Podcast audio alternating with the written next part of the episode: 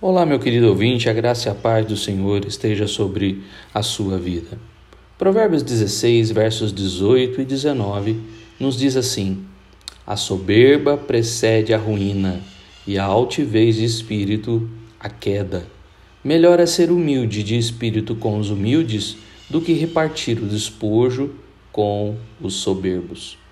A soberba é algo terrível a soberba é algo que nos traz a tragédia, queda.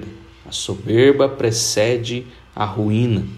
Pessoas que vão se dar mal na sua vida mostram um coração soberbo. É, em algum momento, em alguma decisão, mostraram uma soberba e algo que a, a Bíblia nos ensina que Deus não é, não aceita ou não gosta. Orgulho, exaltação é, de si mesmo. Então, esse tipo de sentimento não é algo que Deus abençoa. Pelo contrário, Deus ah, interfere naqueles que são soberbos, trazendo a eles então ruína e queda, altivez de espírito é algo que, que a pessoa que se exalta colocando acima das outras pessoas, quando a palavra de Deus nos ensina a sermos, considerar o outro superior a nós mesmos, então o soberbo vai contra o que a Bíblia nos ensina a ser humilde, como versículo 19.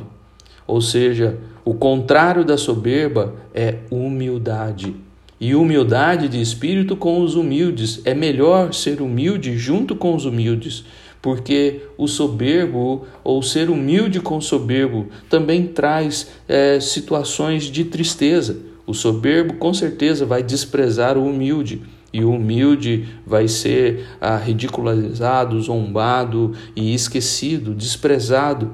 É, exatamente porque a alegria do humilde é estar com os de espírito humilde também.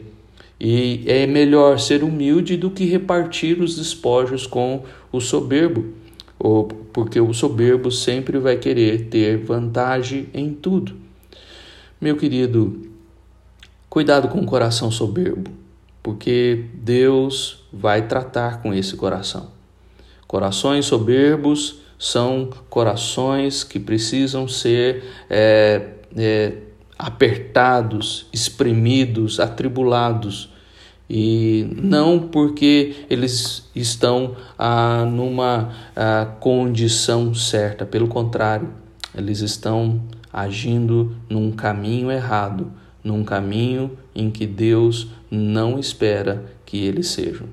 Deixe o seu coração de soberba e, e busque a humildade, pois é na humildade que Deus te recompensará.